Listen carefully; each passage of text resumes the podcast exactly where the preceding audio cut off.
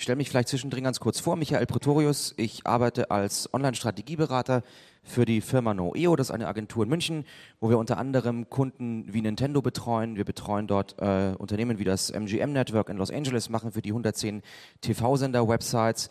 Ähm, ich hege persönlich einen sehr engen Draht zu Facebook und anderen sozialen Netzwerken. Ich bin ein, äh, äh Caroline hat das schon gesagt, ein Hardcore-Twitterer. Ich twittere unter dem Namen Ed Pretorius ähm, und liebe das Medium Twitter. Wir haben in Deutschland 540.000 Twitter-Accounts.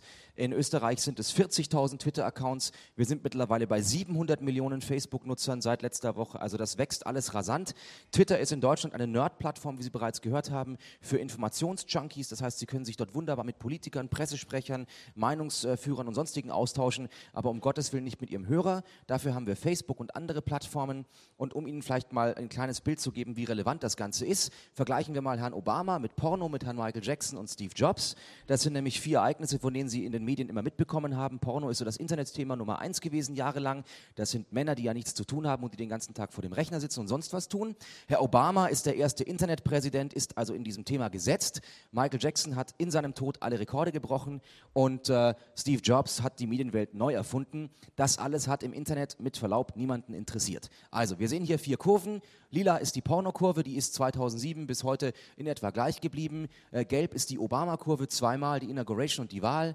Der Tod von Michael Jackson, eine typische Todeskurve und die kleine... Ähm, Spitze hinten raus nochmal die, äh, die Beerdigung im Staples Center. Und dann haben wir in grün das äh, müde Lächeln von Herrn Jobs mit der iPad-Präsentation. Das alles ist in unseren klassischen Medien aber immer groß gefeiert worden. Also verabschieden Sie sich bitte davon, dass das, was Sie in der Bildzeitung auf der Schlagzeile sehen oder was in den Medien heiß diskutiert wird, auch das, was Menschen im Internet interessiert. Um sowas herauszufinden, gibt es sowas wie die Google Insights for Search, mit dem Sie Grippewellen hervorsagen können und Sprachanalysen machen können. Das heißt, Sie können sehen, was ist denn eigentlich der Talk of Town und Sie können das auf Ihre Geoposition, auf Ihr lokales Sendegebiet herunterbrechen. Und das sollten Sie in regelmäßigen Abständen tun. Und dann findet man auch heraus, dass Facebook bereits im Dezember 2007 den Begriff Porno als relevantestes Begriff, als relevantestes Thema im Internet abgelöst hat. Das ist diese blaue Kurve, die nach oben geht. Und 40 Prozent der Neuanmeldungen in Deutschland im letzten Jahr waren Menschen über 50 bei Facebook. Also wir reden hier nicht mehr von Jugendlichen, die nicht wissen, wo sie ihre Schweine züchten sollen im virtuellen Raum, sondern wir reden mittlerweile davon, dass wir in der Bauchmitte der Bevölkerung angekommen sind.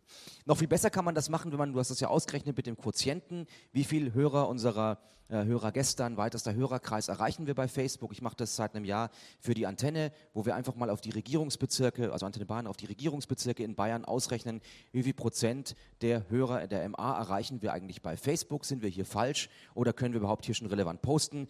Das ist keine Grenzwissenschaft, die ich da äh, ausführe oder keine Raketenwissenschaft, sondern das kann jeder von Ihnen machen über die Website von Facebook selbst. Kurz, ganz kurz, äh, wie diese sozialen Netzwerke generell funktionieren. Wie viele Unternehmen kennen Sie, die sich ein Schloss bauen? Ich kenne Disney, ich kenne BMW mit der BMW-Welt, VW mit der Autostadt, den Apple Store in New York am Central Park, der sieht sehr gut aus. Und das war's aber. Und alle anderen Unternehmen würden sich immer gern ein Schloss bauen und reden immer von Brand und Awareness. Und die tun sich alle mit diesen sozialen Netzwerken ganz schwer. Und da machen die Radiosender eigentlich einen ganz guten Job, weil sie kommunizieren können. Und Radiosender haben Personalities. Und diese Personalities sind extrem wichtig für das Social Web, weil ganz ehrlich, wer von ihnen schaltet denn die Marke ein? Sie schalten doch den Morningshow-Moderator ein. Dafür haben sie den doch. Und deswegen plakatieren sie den. Also sie haben ihre Personalities und das sind ihre Aushängeschilder. Diese Menschen, die links nach Disneyland gehen, haben persönlich miteinander nichts zu tun. Was sie vereint in diesem Disneyland ist ihre Liebe zu Mickey Mouse. Das war's. Ja? Und sie müssen dafür sorgen, dass die Achterbahn immer wieder schön angepinselt wird und dass sie dieses Branderlebnis in diesem Park immer wieder neu inszenieren. Das ist sehr, sehr schwierig für eine Marke und das ist sehr, sehr teuer und das können nur ganz wenige Marken tun. Auf der rechten Seite haben wir den Abenteuerspielplatz, die kleine siebenjährige Lisa auf dem Spielplatz. Und wenn die jetzt sagt, hey Jungs, ich habe für euch die besten Hits der 70er, 80er und 90er und mehr davon, dann wird die sich auf diesem Spielplatz keine Freunde machen. Das wird nicht funktionieren. Ja? Wenn die aber den coolen Tom auf der Rutsche fragt, was man hier so spielt auf dem Spielplatz und ob sie mitspielen darf, dann wird es mit dem Gespräch schon ein bisschen einfacher.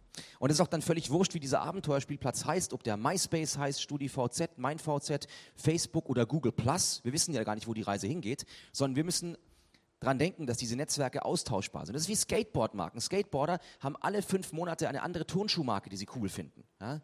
Sie können aber nicht alle fünf Monate Ihre Online-Strategie auf einen neuen Turnschuh setzen. Das wird schwierig. Also müssen Sie Gesprächsszenarien entwickeln. Sie müssen sich mit, sich mit, Multiplikatoren vernetzen. Sie müssen zu einem Teil dieser digitalen Gesellschaft werden. Und das ist keine andere Gesellschaft, das ist nur ein anderer Gesprächslayer, eine ganze Gespräch, Gesprächsebene. Dafür brauchen Sie Medienkompetenz.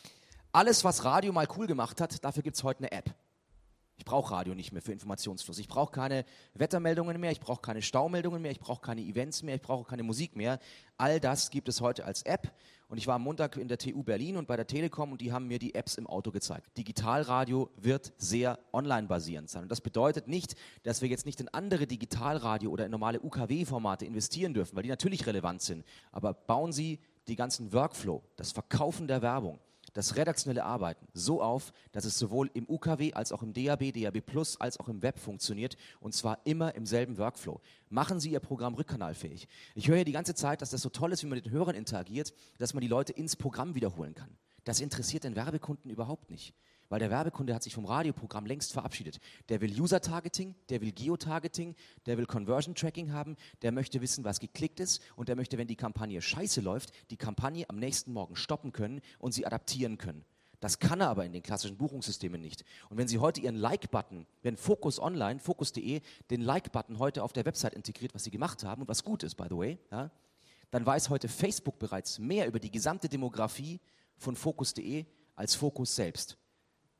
Das ist gut so, ja, weil damit schafft man neue Vermarktungsumfelder. Weil in zwei Jahren wird Facebook mit dem neuen Werbemodell kommen und wird sagen, ihr könnt jetzt auch Facebook-Anzeigen bei Focus.de verkaufen.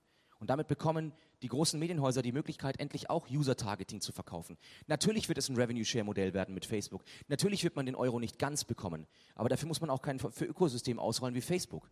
Also, ähm, was aber eine App nicht kann, eine App ist nicht emotional. Und ich fand eine Moderation von Antenne Bayern vor drei Wochen wunderschön.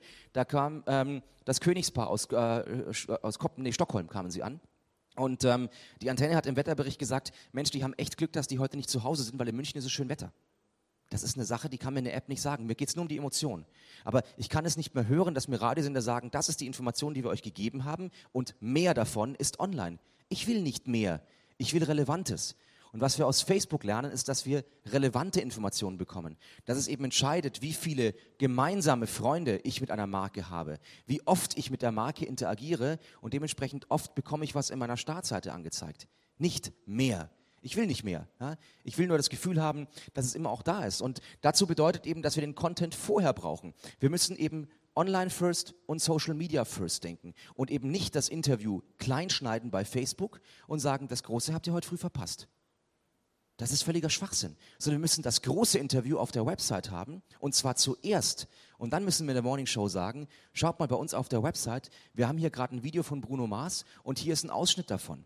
Genau andersrum, weil auf der Website können wir nämlich rückkanalmäßig vermarkten. Da können wir User-Tracking, da können wir Geo-Tracking, da können wir IP-Filtering anbieten, also neue Vermarktungsformen.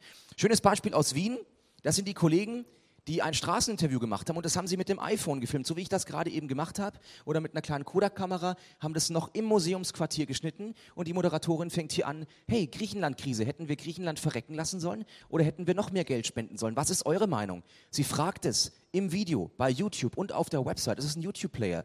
Und danach kommt ein Satz wie, wir haben uns mal in Wien umgehört und wollten mal wissen von den Wienern, wie sieht es bei euch aus? Und jetzt folgt die klassische Straßenumfrage. Das Video entsteht noch auf dem Museumsquartier, ist auf dem Museumsquartier noch bei YouTube. Und der Radioredakteur im Studio geht einfach auf den eigenen YouTube-Kanal des Senders, zieht sich den O-Ton dort, sendet ihn im Radio und die Website ist bereits fertig gemacht, wenn die Redakteure zurück in den Sender kommen. Das heißt, es ist in einen integrierten Workflow. Und jetzt frage ich Sie, ist das mehr Aufwand? Nein, es ist nur ein anderer Workflow. Social Media first. Und dazu möchte ich Sie motivieren. Warum ist das wichtig, dass wir sowas bei Facebook machen, dass wir sowas bei YouTube machen? Weil wir das Distributionsmonopol vollständig verloren haben. Die Marken übernehmen selbst die Kommunikation. BMW hat vier Millionen Fans bei Facebook. Wenn die was machen wollen im Social Web, fragen sie nicht einen Radiosender. Ja? Sondern die machen das einfach selbst. Und deswegen ist wichtig, dass sie da dabei sind.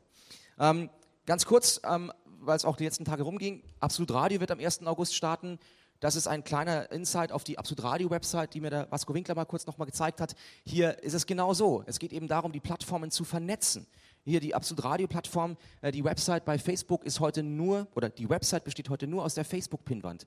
Wer auf Absolut Radio geht, sieht nur den Dialog der Facebook-Pinwand, weil mehr gibt es dort noch nicht. Der Sender existiert noch nicht mal.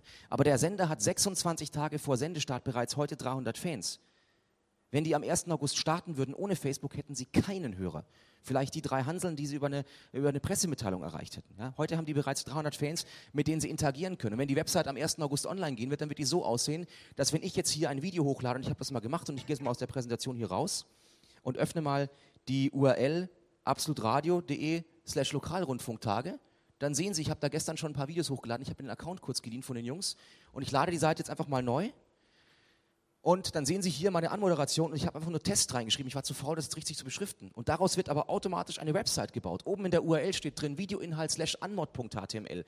Suchmaschinen optimiert. Hier oben steht der Text noch drin, die Überschrift Anmod. Ich hätte auch reinschreiben können, herzlich willkommen auf den Lokalrundfunktagen. Das hätte ich alles machen können. Ich mache es ein bisschen kleiner, damit Sie sehen können. Ja? Und darunter ist ein YouTube-Video. Automatisch wird dieses Video von YouTube zurück in die Website geholt und darunter steht einfach nur Text. Ich hätte jetzt auch das gesamte Manuskript in dieses YouTube-Feld schreiben können. Und natürlich wird hier automatisch die Facebook-Funktion eingebaut mit Gefällt mir. Und ich kann es gleich raustwittern. Und ich kann es gleich darunter kommentieren und den Dialog führen. Und wenn ich jetzt sogar noch eine Geoposition hinterlegt wäre, dann hätte ich jetzt hier noch die Google-Karte mir angezeigt, dass der Ort des Geschehens Nürnberg ist. Und ich würde gleich weitere Nachrichten aus der Region sehen. Aber ich habe hier nicht ein Redaktionssystem verwendet. Es war in diesem Workflow drin und ich kann als Korrespondent die Website pflegen, ohne mich mit dem ganzen Krempel nur einmal auseinandergesetzt zu haben. Also, was mir noch nicht ganz klar geworden ist, also mir ist die, der technische Ablauf ist mir völlig klar, die Vorteile, äh, der Workflow, das ist kein Mehraufwand, ist mir alles klar. Aber wo ist äh, nochmal der konkrete Mehrwert für mich als Radio, solange ich insbesondere davon lebe, über UKW klassische Werbezeit zu verkaufen? also UKW ist tot, tot, tot, tot. Also ich habe am Montag einen Mercedes gesehen, der mit 200 Stundenkilometern mit einem LTE-Modem im Kofferraum einen Music Load Stream auf der Autobahn empfängt. Mit einem, mit einem Armaturenbrett vorne, wo ich aus verschiedenen iPhone-Apps oder Android-Apps mir auswählen kann, ob, was ich hören möchte. Und das ist rückkanalfähig. Wir müssen einfach davon ausgehen, dass wir in Zukunft IP-basierte Distribution haben. Ja, es gibt das Fax immer noch, aber es ist nicht mehr relevant. Auch es wird UKW auch in 20 Jahren noch geben. Aber wir müssen endlich kapieren, dass wir rückkanalbasierte Dienste bauen und Radio ist die akustische Form von Informationen. Das ist auch gut so. Ja, wir werden in 20 Jahren auch noch was hören wollen, weil es gibt Lebenssituationen beim Duschen, da kann ich nicht twittern, auch wenn es Herr Gutjahr behauptet. Und Radio ist als emotionales Medium ganz wichtig. Mein iPod ist sowas von unemotional. Ich habe ja nicht mal eine Ahnung, was ich hören will. Wir reden immer davon, dass alles so unstrukturiert wird. Wer soll sich das im Internet alles ansehen? Wer soll das alles wissen und alles hören? Das sind Radiosender perfekt, weil sie haben Kuratoren, die mir sagen können, akustisch, was ist heute relevant? Das heißt, Radiosender haben natürlich weiterhin ihre Multiplikationsfunktion, aber sie sollten sich von diesem eindimensionalen Distributionskanal verabschieden. Es ist gut, dass wir den Leuten akustisch beibringen können, was wichtig ist. Das ist unser Alleinstellungsmerkmal, dass wir den akustischen Kanal bedienen können. Aber wir sollten uns doch bitte nicht festlegen auf die Art und Weise, wie wir den Leuten ins Ohr schreien.